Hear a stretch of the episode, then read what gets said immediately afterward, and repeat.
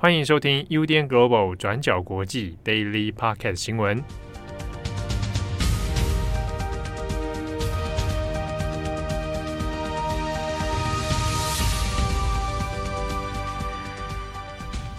欢迎收听 UDN Global 转角国际 Daily Podcast 新闻。我是编辑惠仪，我是编辑佳琪。今天是十一月五号，星期五。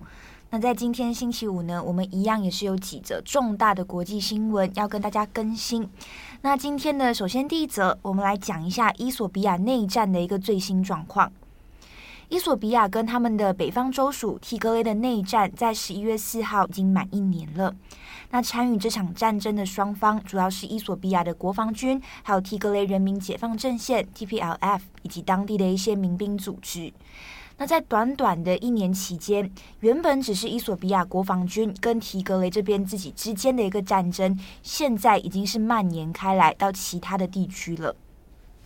所以我们在星期二有跟大家更新到的状况是，提格雷人民解放阵线宣布，他们目前已经距离首都阿迪斯阿巴巴只剩下大概四百多公里的距离。所以如果要攻进伊索比亚的这个首都圈的话，其实只剩下时间的问题。那快的话就是几个星期，慢的话就是几个月的时间。那也因为这样，所以伊索比亚的政府现在是非常紧张的。他们也在星期二的时候宣布，现在伊索比亚全国进入为期六个月的紧急状态。那总理阿比也宣布，现在就是全民皆兵，大家要一起保护伊索比亚。好，那是之前的状况更新。那今天的最新状况有两个。那首先第一个是民兵组织的宣战。那提格雷人民解放阵线现在跟另外一个民兵组织叫做奥摩洛人民解放军，这两个组织呢，现在已经是联合其他的七个民兵组织，也就是一共有九个民兵组织，他们宣布他们将会结盟成军，并且以推翻伊索比亚中央政府，也就是推翻总理阿比为目标。那这是第一个。那再来第二个，美国这边也宣布，那随着伊索比亚的内战有蔓延以及变得越来越严重的一个趋势，他们会派出一名非洲之角的特使，叫做费特曼，前往伊索比亚来进行一个和平的谈判，希望可以促进各方的那个对话，不要让这场战争继续进行下去。我们目前呢还不清楚这个谈判的内容还有进度，但是从目前各方的表态来看，很有可能是会陷入僵局的，因为各方的态度目前都非常的强硬。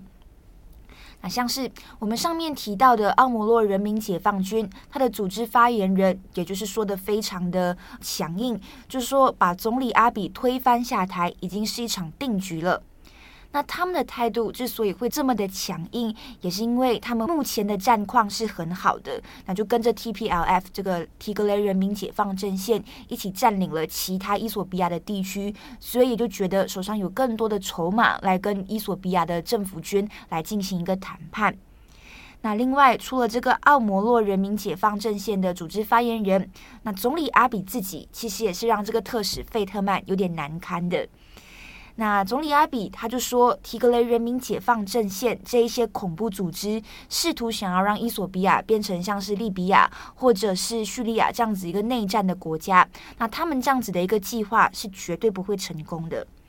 那而且为了要提升那个士气，总理阿比在三十号的时候还在脸书上面发表了所谓的仇恨言论。他就呼吁伊索比亚的民众要用一切的武器还有力量来起身对抗，来埋葬恐怖组织 TPLF，也就是这个人民解放阵线。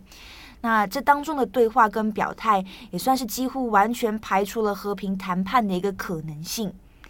但是呢，阿比的这一则脸书贴文是被指控违反煽动还有支持暴力的一个政策，所以现在是已经被脸书移除了。所以总结以上的一个状况，我们可以看到，目前的和平谈判有可能是会陷入僵局，那战争很有可能也是会持续进行的。那问题也在于说，目前战乱地区这些流离失所的人民究竟应该怎么办？那例如过去一年因为内战爆发的原因哦，提格雷人他们其实已经面对严重的饥荒问题了，因为要送过去的国际救援物资其实都是被民兵组织拦截下来，再加上因为他们切断通讯软体，还有记者没有办法进入访谈跟报道，所以外界其实也很难知道目前提格雷的状况到底有多么的严重。那我们根据联合国在五月发布的一个报告，联合国就警告说，目前提格雷境内很有可能是有四十万人是处于一个饥荒的状态的。那不只是饥荒，包括性侵或者是大规模的屠杀事件，其实也不断传出来。那各个媒体或者是国际组织，其实也有收集到呃受害者的证词。那发现，不管是政府的国防军，还是其他的民兵组织都好，这些组织很有可能全部都已经犯下违反人道罪了。好，现在呢，伊索比亚也是进入紧急状态嘛，所以伊索比亚的政府军目前也是特别针对提格雷人。那在总理阿比在星期二下达紧急状态的命令之后，国防军在首都圈阿迪斯阿巴巴已经开始搜捕人民。那当中传出大部分逮捕的人都是提格雷人，哪部分是男女老少，或者是你的政治立场是什么？那这一些提格雷人都会直接被视为叛乱分子，那是跟恐怖组织有挂钩的。那总的来说，也就要看未来几个星期，这些民兵组织是否真的有可能会推进首都圈，以及美国派出的这个特使，他们所要进行的这个和平谈判是否真的有效了。那相关详细的细节以及当中之间的可能一些角力，也欢迎大家收看我们的过去二十四小时。那我会把文章的连接放在资讯栏上面。好，下一则我们来看到的是关于印尼。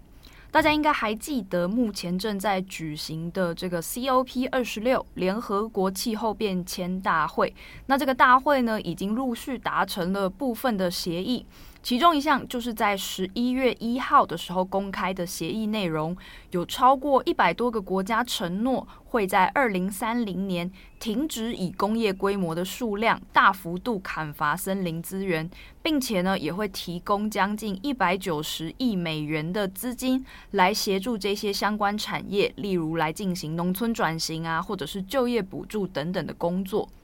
不过呢，在今天引起争议的是，就是包括 BBC、卫报等好几家媒体都报道了一个消息，就是印尼的环境部长他在前几天的时候表态，他指出他对于 COP 二十六这个森林零砍伐的协议提出了强烈的质疑。那我们先讲一下这些关于森林砍伐的背景好了。其实呢，印尼它一直以来都是拥有全世界前几大的热带雨林的。那根据统计呢，目前全球最大的连续面积热带雨林分别是亚马逊雨林。亚马逊雨林呢，横跨了八个中南美洲的国家。那其次呢是非洲的刚果盆地。那再来呢就是印尼的热带雨林了。那其次还有尼加拉瓜，还有澳洲的戴恩树雨林等等。那其中呢，印尼的特殊之处是在于它是以棕榈油的生产为大宗。印尼呢，也是世界上最大的棕榈油生产国。那其中一些呢，这些生产的基地就是来自于砍伐这些热带雨林，把它改造成棕榈树的种植园区。那所以这一次的协议呢，也势必会影响到印尼当地的整体产业结构。那除此之外呢，印尼也是全球最大的燃料煤供应国之一。尤其是因为再加上最近这几个月来，由于全球的能源产业链供应出现问题，再加上中国对于煤炭的需求大幅增加，也让印尼的燃煤产业跟货币市场一直是处于相当活跃的一个状态的。所以呢，这一次会出面反对协议，其实也没有让其他国家太过意外。那这位出面反对的人呢，是印尼的环境部长，他叫做西蒂努尔巴雅。他在十一月三号的时候呢，就发推，他在推特上表示说，想要强迫印尼在二零三零年把森林砍伐降低为零，是很明显不恰当而且不公平的行为。他表明说，印尼恐怕没有办法遵守了这一份协议。他的说法是呢，从佐科威时代就开始的大规模发展，没有办法在现在以减碳排放的名义而停止下来。那不过这位部长呢，也有提到说，他也并不是完全拒绝这个环境的议题的。还有提到说，印尼有很多的自然财富，包括说森林在内，他们都会尽量遵守可永续的原则来进行开发跟管理。意思呢，就是说他们会想办法提升可有序性的开发啦，但恐怕没有办法达成零砍伐的这个目标。那不过讽刺的点呢，就是在于，其实，在十一月一号的时候，印尼的总统佐科威他已经签署了这一份协议。那很显然呢，就是在签署之后，国内却又有不同的声音发出来。那这位环境部长他也表示说，印尼的发展还是国家的最高优先顺位。那与此同时呢，印尼的外交部副部长他也表示说，这一份协议，他认为。针对零砍伐森林的承诺是虚假，而且有误导性的。那西方国家呢，对于印尼这个作为开发中国家的代表立场，又是怎么看的呢？英国首相 Boris Johnson 他之前就曾经表示过，这次 COP 二十六的目标就是要把气温上升控制在摄氏一点五度之内嘛。那强生的其中一位发言人，他就对此表示说，他其实认为印尼的声明并没有太多的矛盾跟疑虑。这位发言人的说法是呢，我对印尼政府所说的话，我的理解是，他们需要能够继续合法砍树和发展农业来支持当地的经济发展，这还是可以符合我们的承诺的。因为各国承诺的呢是临近森林砍伐，叫 Zero Net Deforestation，就是它并不是指说完全不砍树，而是呢你在砍树的同同时，你要使用林地复育啊、重新造林啊等等这些方式来补偿所有失去的树木数量。不过呢，这样子的说法对于印尼来说，到底是不是真的可行呢？就算我们不是真的完全禁止砍伐，而是说你的供需要平衡，那对印尼来说，是不是有可能可以达成的一个目标呢？根据报道，有引述一位印尼的绿色和平组织其中一名成员的说法，他表示呢，他其实也是对于环境部长的发言感到相当遗憾，因为他认为现在印尼也是必须要采取实质的行动来阻止森林砍伐。因为呢，虽然近年印尼的森林砍伐数量已经是速度是在放缓的，但整体而言，森林的规模还是在萎缩的。根据全球森林观察监测网站的资料，二零零一年呢，印尼还拥有将近九千四百万公顷的原始森林。这里的原始森林定义就是说，在近代历史上没有被完整清除或者是再生过的热带森林，叫做原始林。那不过呢，到了二零二零年的时候呢，原本有九千四百万公顷嘛，但是到目前呢，已经至少减少了百分之十以上的面积。所以呢，这样子的近零砍伐很有可能是难以达成目标的。那 Financial Times 呢，他也采访了另外一位印尼当地的环保人士，他是热带雨林联盟执行董事。他也提到说，对于全球的南方国家来说，这等于是一些北方的已开发国家强加给他们的事情，这是非常敏感的一些决策。那这一名环保的人士，他也补充说，虽然佐科威政府他们在过去十年来对于整体来严肃的整肃跟打击森林过度砍伐方面取得了还不错的进展，但是呢，未来要怎么辅导转型呢？要怎么在不危及当地居民生存的情况下找到新的保护森林的方法，仍然有很多实作上的困难。他的说法是，承诺很简单，但工作很复杂。意思就是说，未来还必须要看这些实际上拥有雨林的国家的政府，到底能够怎么样着手实施这些协议真正的政策。好，那第三则我们穿插一个比较短的，然后比较轻松的一个新闻。那就是英国的牛津英文词典在前几天的时候就选出了他们二零二一年的年度热词，叫做 Vax，V A X，然后是疫苗的意思。那其实会选出这个词，他们的编辑就说就很简单，因为它就是我们这一年来二零二一年来的一个反应嘛，然后也就是我们这一年来每个人的生活里面几乎都会出现这个词。那 vax 这个词呢，它其实有特别提到的是，它可以搭配很多其他不同的用语，那它就会变成很多不同的意思。那我举例，那第一个是 double vax，意思就是说打过两剂疫苗的。那 unvax 就是没打过疫苗的。那 anti-vaxer 就是反对疫苗者。那可能就是我们普遍比较常听到的。那当中它还有延伸出一些其他比较，我个人觉得蛮有趣的。那像是说 vax 的话，也可以变成是 vaccine。就是 V A X X I E，意思就是说打疫苗的时候你会附上的自拍照或者是照片，叫做 Vaxi，大家之后就可以你知道打第二剂的时候就可以放这个照片。嗯，那再来就是 Vaxathon，马拉松式打疫苗的一个活动。好，那第三个叫做 Vaccinista，意思就是说高调宣传自己打了疫苗的人，这样会在交友软体上写我已经就是那个完全接种，Hashtag Vaccinista 这种。对，那这是今年的年度热词，就是 Vax，大家可以记起来。那去年其实也是有选出年度热词的。那去年的这些年度热词其实也是跟呃疫情相关的，但是比较不同的是，每一年的年度热词只有一个，但是去年有好几个。那像是第一个就是 Lockdown 封城，那接下来就是 COVID-19，就是我们俗称的冠状病毒。那第三个是我个人很喜欢的词，叫做 WFH Work from Home。哦，就是大家去年也很常用 的，对对对。那还有一个是 Black Lives Matter，就是这个也是被放成是去年的年度热词这样子。嗯嗯。好，那以上就是这个年度热词的小小分享。那刚刚会议也提到了蛮多，就是关于接种的这些 变成新的词，应该已经蝉联好几年了吧？搞不好明年的新词也还是一样会跟疫情有关。拜托不要。对，那接下来呢，我们刚好也来看谈一谈关于欧洲的疫情。就是呢，WHO 他们在今天表示说，由于欧洲的整体疫苗覆盖率至今还是非常不均匀的，再加上呢，整体欧洲的防范措施已经开始大量放松跟解封了，导致呢。那现在的欧洲其实又面临了疫情可能会在冬天又再来到一次大流行的临界点。那其实呢，有很多的国家病例数，其实在这一两周都已经再次高升了。在过去四个星期呢，欧洲各地的病例就大幅增加了百分之五十五以上。其中呢，又以德国是最严重的，它在过去二十四小时的单日新增人数就来到了三万四千名确诊病例，也创下了历史新高。那此外呢，乌克兰也是有类似的状况，它也是在过去二十四小时内宣布有两万七千多名的新病例，同样呢也是创下了历史记录。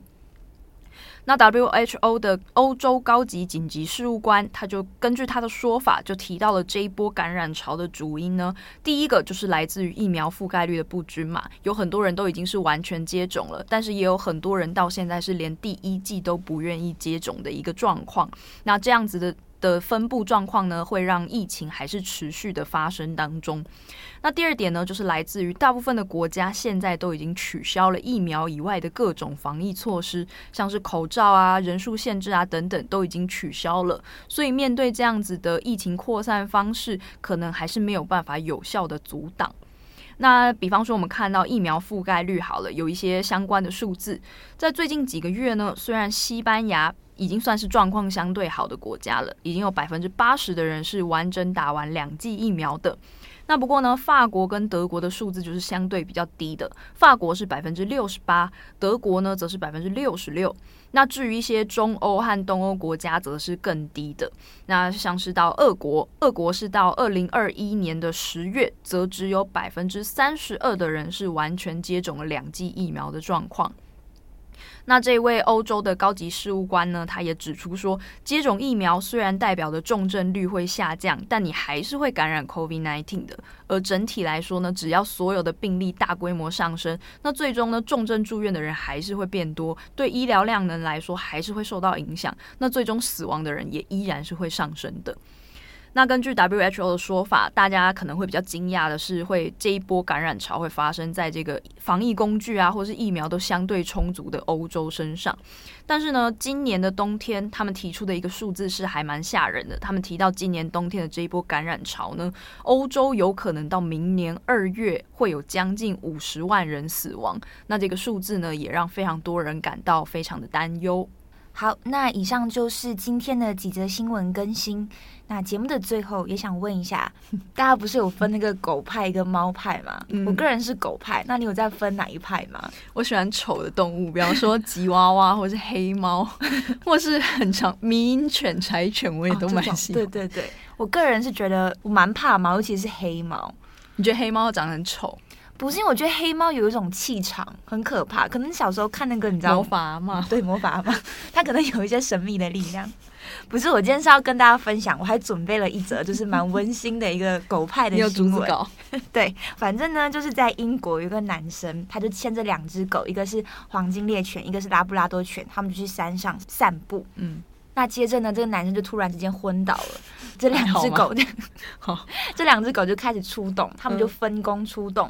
那、嗯、就发现说这个拉布拉多犬。就跑到就是遭附近有人的地方，然后开始他们的山上，对对对，然后就一直吠，然后当成是一个求救，然后就是路人我觉得也蛮就是聪明的，一般可能就是被吓走嘛，但没有，他就跟着这个拉布拉多犬就牵着它，然后一起走到那个地方，就发现说，哎，它的主人昏倒在那边了。那黄金猎犬这个时候就在这个主人旁边，就是这样子坐着在陪他。哦，就是好像有分工这样子。对对对，就有分工，所以到最后这个路人就马上报警，然后就把这个男生送进医院里面去做检查了。嗯，那这则新闻是有被 BBC 报道的哦，就是一个美谈，宠物救主人的美谈。对对对，我想到陈文茜好像有一次也是说她昏倒，啊，他的狗一直狂吠，就是吸引别人来救她。我一般在想，狗应该有些也是蛮聪明的吧？因为这个救援团队就是说，他觉得很不可思议，原因是因为。这两只狗没有受过训练，嗯，所以你要做出这样子的一个反应，其实好像也是也是不太容易的，嗯，对。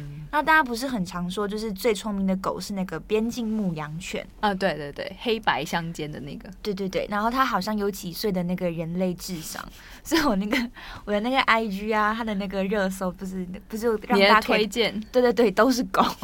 就是会议今天还传了一则，就是边境牧羊犬跟主人一起做瑜伽的影片，蛮废的，但蛮温馨的。看到我整个心花怒放哎、欸，我真的整个姨母笑。但是你养不起吉娃娃，应该是没办法做到这种事。我连我自己都养不起。我们的那个转角国际的 IG 也都是柴犬化啊。哦，对啊，我我有时候还是会偷偷按赞。我也是用那个转角的 IG。